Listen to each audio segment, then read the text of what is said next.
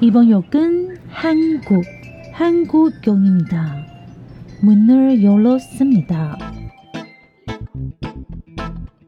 欢迎收听韩国客厅在你家，我是孝珍，我是泰妍。炸鸡买了吗？啤酒带了吗？一起来聊天吧。安妞，重阿庆，今天是二零二二年八月十二号星期五，哇！ 终于到礼拜五，大家再上九个小时的班就可以下班了。那今天就用轻松的心情来听一下新闻小读报吧。哦，您现在收听的是韩国新闻小读报，帮我们分享出去哦，在 Podcast 上搜寻韩国新闻小读报就能听到我们的节目。好，来听听看周五要分享给大家什么样的新闻。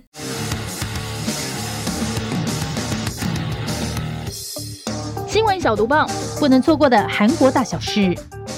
百年暴雨，水漫大首尔，一家三口受困半地下室，不幸丧生。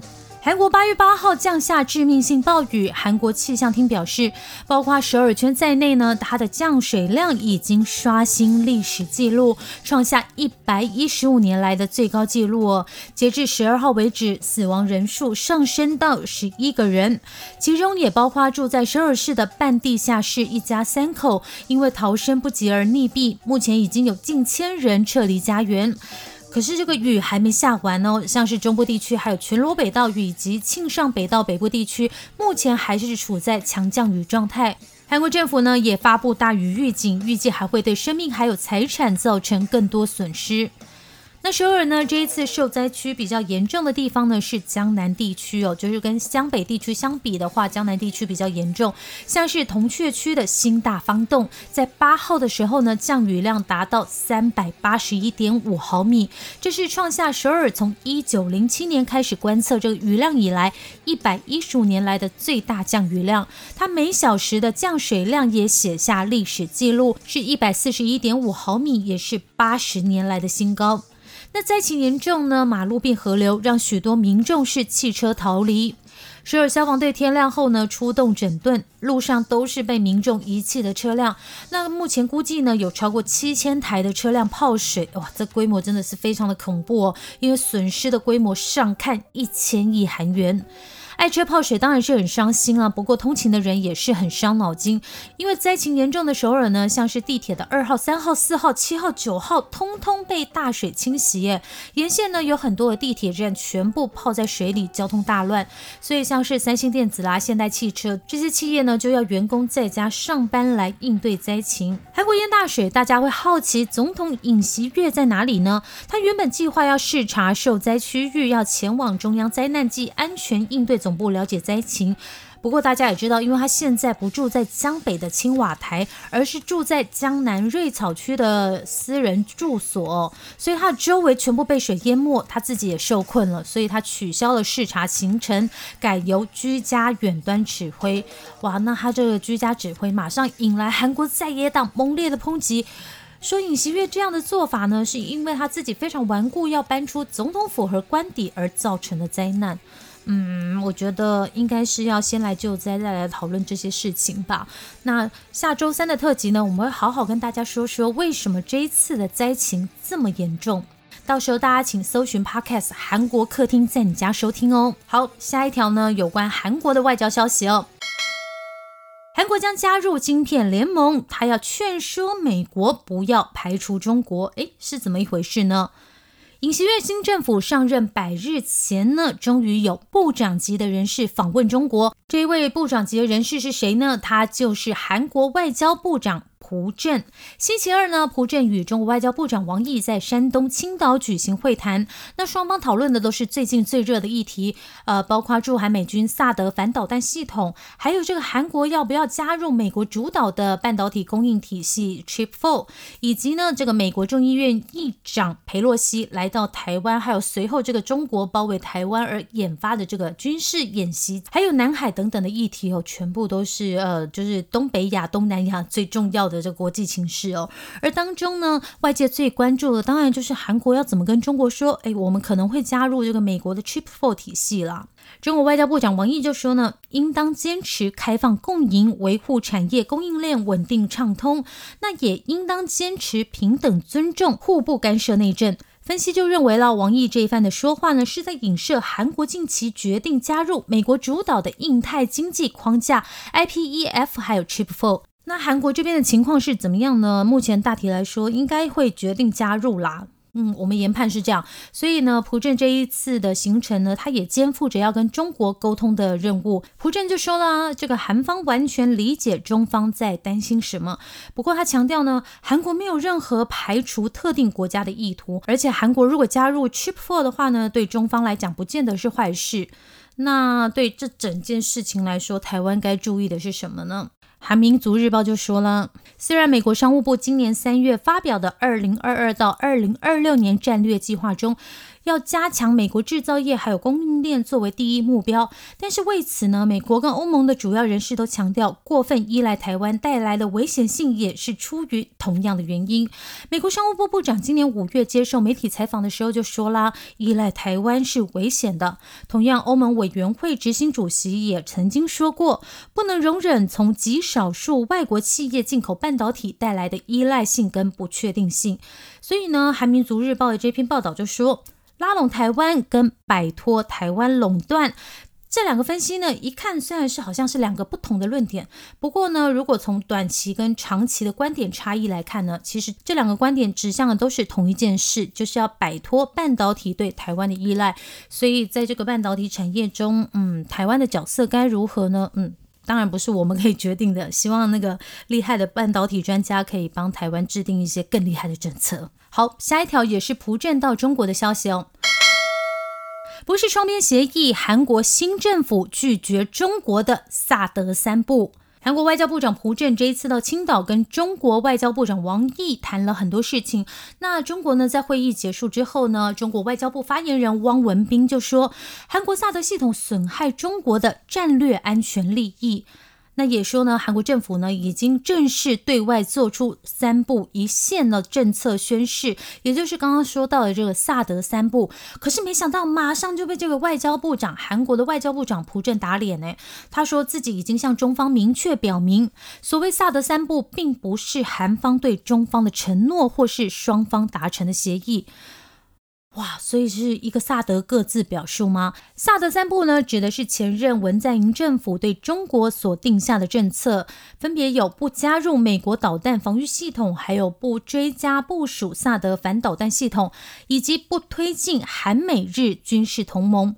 不过呢，现任的韩国总统尹锡悦却表示会加强与美国合作，甚至他愿意购买更多的萨德，以防范北韩，也就是朝鲜的威胁。不止如此哦，韩国总统府办公室也表示，部署萨德系统的新州驻韩美军基地呢，预计在八月底就要恢复正常部署喽。而且韩国重申了，萨德是着眼于北韩核武飞弹的威胁下，保障韩国也就是南韩人民的生命安全防卫手段，不能作为协商的议题。嗯，当然了，韩国官员还是被记者问到：“哎，那如果你们又因为萨德被中国报复呢？”嗯，官员只有再三反复的强调，萨德是攸关人民生命安全的安全主权事项。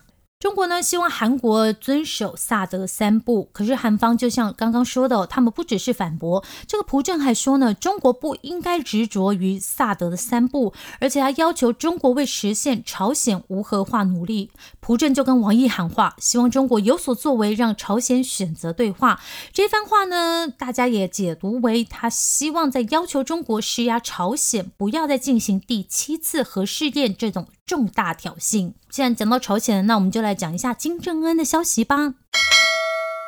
金正恩宣布北韩抗疫胜利，但金妹说病毒南韩来的。朝鲜官媒朝中社报道指出，金正恩在防疫会议中宣布他们战胜了新冠肺炎。那恩恩怎么说呢？他们已经消灭了入侵朝鲜的新型冠状病毒，而且在保护人民生命安全与健康的紧急防疫行动中取得胜利。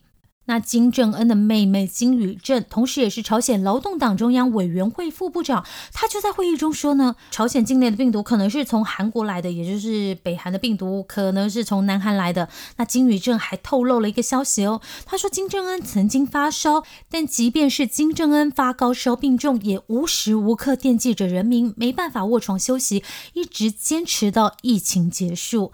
哇！嗯，韩中社报道中呢，并没有具体提及金正恩是否染疫以及染疫的日期。不过，按照金妹的说法，可能是在暗示金正恩已经确诊，而且他康复喽。好，下一条新闻，大家要换手机了吗？折叠手机王者三星发布第四代折叠机。为全球智能手机开拓新市场的三星，终于宣布推出两款第四代折叠智慧手机，分别是 Galaxy Z Flip 4与 Z Fold 4。嗯，我英文真的不好，哎，不好意思，大家可以去搜寻一下。如果听不清楚念什么的话，三星呢对自家产品超有信心的。发表会上，他们强调，可是自己养大了一个三年前从来没有的市场哦，没错，就是折叠机市场哦。不过呢，今年下半年根本就是手机大战啊！九月有苹果，十月则是 Google 都要推出新机。另外呢，中国联想旗下的 Motorola 跟小米呢也要发布两款折叠机，还有另外一家呢 OPPO 的折叠机也要在本月推出哦，竞争非常激烈。为什么大家都要推出折叠手机呢？因为光是去年全球折叠手机的出货量就高达一千台。那在三星的折叠机攻势下呢，市场已经成长三倍。三星呢，甚至看好二零二五年全球折叠机整体出货量会达到七千五百万台。那这个这两款手机呢，有什么进步的功能？大家可以去搜寻一下。那我觉得比较特别的是，因为呢，消费者最大的顾虑的就是折叠手机的荧幕耐用度的这个部分哦。三星。强调呢，通过检验认证，它具备了二十万次的荧幕开开合合、开开合合的耐用性哦。嗯，总觉得之后应该会有这个 YouTuber 去试验这件事。那手机他们的定价是多少呢？Galaxy Z Fold 4呢，建议售价是一千七百九十九点九九美金。那 Galaxy Z Flip 4呢，就是比较小的正方形的那一台哈，是九百九十九点九九美金。那预计都是在八月二十六号全球首播上市。呃，台湾上市的时间跟引进规格虽然还没有决定，不过呢，我们去到这个微风南山已经看到它这个广告的布条，诶，没有啦，就是广告的标志已经贴在那个玻璃上了。相信应该也是差不多八月二十六号之后就会开卖了吧。接下来呢就是影剧消息了，因为毕竟我们的本业是追星嘛。准备抢票，BLACKPINK 明年三月高雄开唱。妈呀，各位知道有什么方式可以买到票吗？可不可以告诉我们？因为我们真的是没有这个网络上抢票的运气啊。二零一九年呢，全世界因为这个 COVID-19 流行之后呢，就少有艺人来到台湾举办演唱会。不过现在台湾的韩迷终于有一个超大可以期待的盛事了，就是韩国人气女团 BLACKPINK 宣布将展开世界巡回演唱会，而且会来到台湾，就是明年的三月十八号在高雄，这也是台湾唯一一场哦。你们知道吗？这是继疫情前二零一九年三月三号林口体育场演唱会以来，BLACKPINK 第二次来到台湾演出。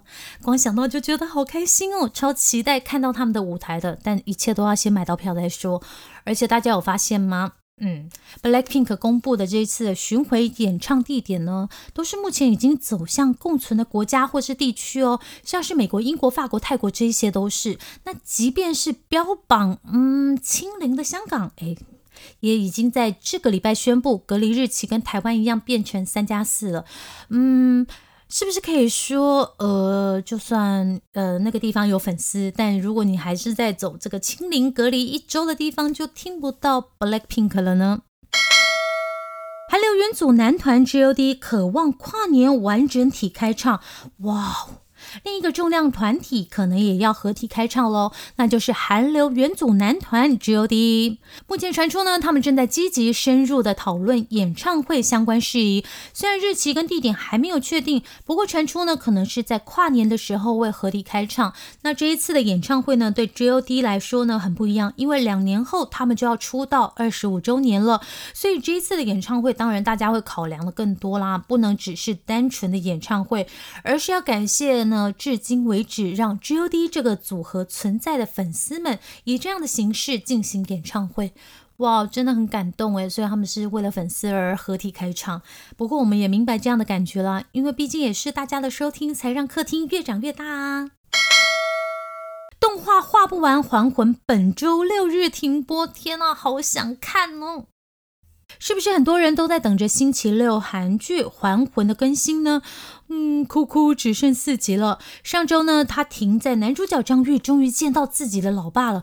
哇，等了一周，我超想知道发生什么事啊！不过 TVN 电视台宣布，八月十三号、十四号，也就是星期六日，还魂停播了，因为要提高后半部的完整度。我们猜测呢，可能是因为还魂有很多的动画特效还没做完吧，所以才要停播，好好弄一下。毕竟大家还记得吗？好几年前也是洪氏姐妹的作品《花游记》，就是播着播着就出现绿幕的事吗？好吧，就让我们休息一周吧。啊，可以去看电影《紧急迫降》哦。以上就是本周五的新闻小读报，下周一呢还有泰妍帮大家读报。然后呢，我们在主频道，请在 Podcast 搜寻“韩国客厅在你家”，也有聊《还魂》这部戏哦。还没有收听的，赶快去收听吧。那下周一就继续收听泰妍的新闻小读报吧。哦，帮我们推广一下，可以搜寻“韩国新闻小读报”。那想听特辑的话呢，就搜寻“韩国客厅在你家”。拜拜。